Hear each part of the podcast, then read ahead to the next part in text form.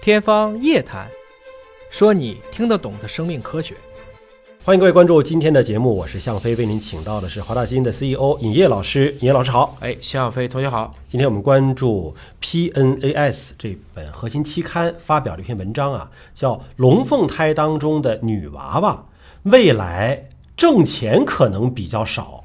那怪男孩喽， 这是异卵双胞胎，因为如果龙凤胎这个一男一女，肯定是两个卵子两个精子，对啊，集合是异卵双胞胎。那么异不是我卵我们上次也说了，这个还可以半同卵，半同卵那个概率太小了，哎是对，吧但是我们现在是个科普节目，我们要把所有的可能性都讲出来。对对啊对 对，那你说他这这种异卵双胞胎，按理说这两颗受精卵都是各发育各的，没错儿，互不干扰，嗯对谁管谁呀、但总量一定的，你指的总量是俩胎盘，但是子宫就一个。啊，我能从妈妈身上榨取的资源是固定的，但是妈妈可以多吃啊。也不行啊。其实归根结底，那如果这么说，人类为什么不可以无限的？因为容量是有限的，所以双胞胎肯定比单胞胎的平均体重要低的。嗯，这就是是一定的毕竟它的子宫的空间就这么大，就这么大，而且一个人可以被给出的营养物质，你再吃它也消耗不了。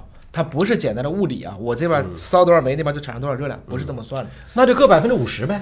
那也不是，总有一个人欺负另一个人的，凭什么呢？他就是胎里就开始欺负人胎了。里面，首先他俩不打的时候，啊嗯是他欺负妈，他是一个肿瘤嘛，我们说恶性肿瘤才是癌症，他俩是良性肿瘤，嗯完全没问题啊。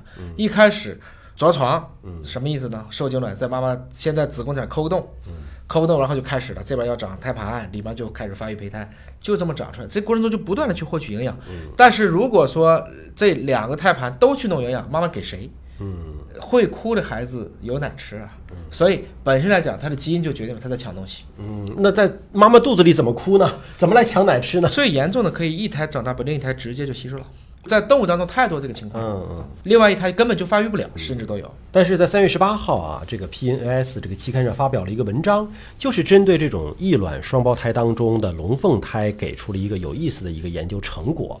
这个研究成果就是男孩过得比女孩过得好。 那这背后的科学机制是什么？科学原理是怎样的？这请你个帮我们分析一下。对，我们知道，就是支持达尔文的演化论有一个很基本的一个，就是在胚胎发育过程中的一种返祖现象。嗯，比如说两周左右的时候看的人呢，鸡啊、鱼胚胎差不多的。嗯，是越往后大家就有越来越多，因为好多是三个月、四个月猫狗都生出来了，人才处于一个早期发育，对吧？所以我们当时也提出一个问题，就是男孩和女孩到底什么时候开始变的？实际上是睾酮决定的。嗯，睾酮，我们说这是一种最重要的雄性激素。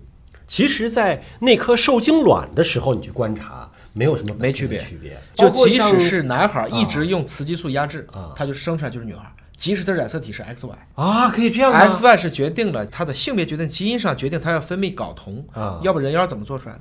不是，那它的器官呢？人妖是什么样子？想一下，但是那是有器官的，最后要挨一刀的。就是这种情况下，他的器官还是会发育，但他本身可能就会慢慢变成一个女性的特征。嗯，他可能甚至出现变成我们说的双性人。嗯，这都是有可能的。就你明白性别这个东西，嗯，本身是不存在的，是人类给它定义成了男性、女性。我们也学过其他的两爬类的动物，鱼类，甚至温度高低一变，它性别就变了。那这个一男一女在妈妈肚子当中，关于这个雌激素和雄激素的这种抗争，那谁优谁劣呢？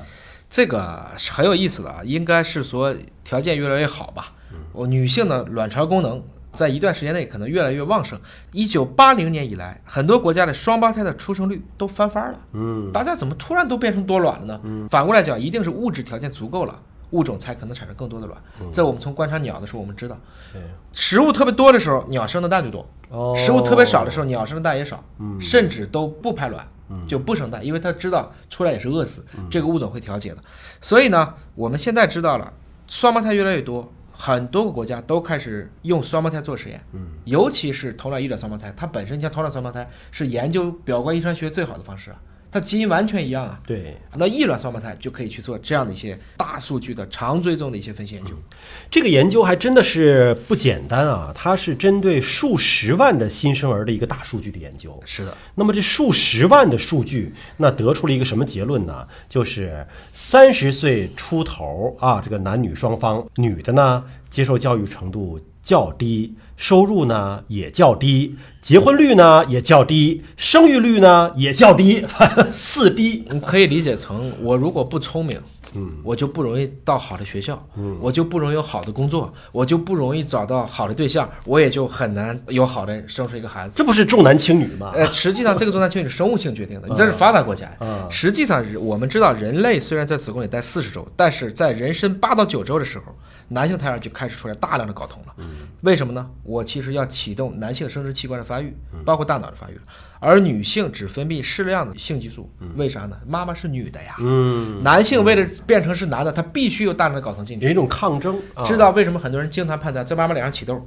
哦，这肯定是个男孩儿。哦，嗯他其实在说他对睾酮不耐受。女性开始的这种孕期反应是 hCG，就嗯人绒毛膜促性腺激素，它本来是没有，或者咵一下拉到几千、几万、几十万去都有可嗯能。只要没得子宫内膜癌之前，得子宫内膜癌这个也高，绝大部分这就是怀孕的标志。而且很多有这个经验的产婆来判断啊，说这妈妈变丑了，怀孕期间，哎那怀的是男孩儿；就至少有男孩的存在。嗯对，如果对是变漂亮了或者没变，那是怀的是女孩当儿。然，我们俩这个不作为就就官方解释啊， 对这对个对没法说，因为女性都会变胖，你这个没法去对，讲。嗯，但是对于龙凤胎而言呢，因为它不管怎么去分泌的睾酮，它不是已经进到了妈妈那里了吗？嗯，它也有可能直接少量会渗入到女宝宝独立的这个羊膜当中。嗯，这个科学家们早就已经验证过了，同时还提出一个叫做双胞胎睾酮转移假说，就这些女性。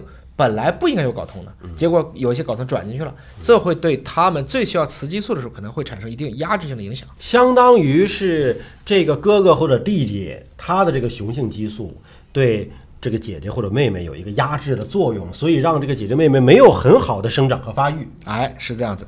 那么呢，你可以看这个文章也是非常严谨的，他还分析了一些特殊的案例，比如说龙凤胎中的这个哥哥或者是弟弟。嗯当然了，说的哥哥弟弟，其实跟他也没差多少。几几秒钟、啊几分钟。嗯在分娩期间如果死了呢？分娩期间啊，在分娩期间如果死了呢？或者出生不久就死了呢？这就意味着，虽然胎儿的时候受到雄性激素的影响，但他的成长过程中他没有受到这个影响。嗯对，哎，那么这样的女性，她发现了有五百八十三名，猜猜结果？我觉得应该跟原来的结果是一样的吧，几乎相同，所以证明这是在宫内的影响。胎里的影响，这是不是说生出来以后，你刚才讲的重男轻女？就不是后天的问题。你要在中国，比如说山东嗯潮汕，那我觉得这是有可能的， 这真的是有可能啊。所以他有这些反例的证明，就是对进一步的证明了，确实是在所以这个子数宫据内要大啊，嗯数据要大。在子就宫内胎儿时期的睾酮的影响是长期的，而且它是产前暴露型成长，与后期的成长无关。你看他数十万的这个大数据当中，真正是因为出生之后这个男孩去世了，就几百例的数字，对对吧？那如果说你的这个总体的调查数字只有几百例的话，对那你可能就查不出这个信息来了。对，所以呢，这个研究呢，虽然它是一个统计或者说关联分析吧，但是它并没有解释出来它为什么，嗯，就是这个睾酮会造成这个结果。之前的研究发现呢，龙凤胎当中的女性可能倾向于发育更多男性化的骨骼结构，嗯，比如说更壮是吧？大脑呢，同样也更像男的，包括呢，它的海马区、杏仁核都会更像男性，嗯，也就是说，他们可能会更冲动，嗯，而不是说更多愁善感，嗯，它会产生一些更偏向于女汉子一样的一些男性方式的典型的一些做事，当然了，这项研究呢，目前仅仅限于在挪威啊，所以可能并不适合于其他社会或者是文化的一个环境，而且对并不是说每一个龙凤胎都会以同样的方式受到影响，也并没有给出这个是必然的结果啊，它只是一个数据的分析。？对，所以呢，虽然我们都知道北欧的女性都是很强大的，对吧 维京人的后代哎维京海盗，对，啊你维京人看的在后代丹麦都是男性带孩子。上次有一个丢人的，在瑞典去在酒店里闹事儿的啊你看人两个瑞典女警察，女警察直接就给拖 走。所以大家还是正确地来看待这篇学术文章的一个研究的结果，也不要对号入座了。感谢您关注今天的节目，下期同样时间我们再会。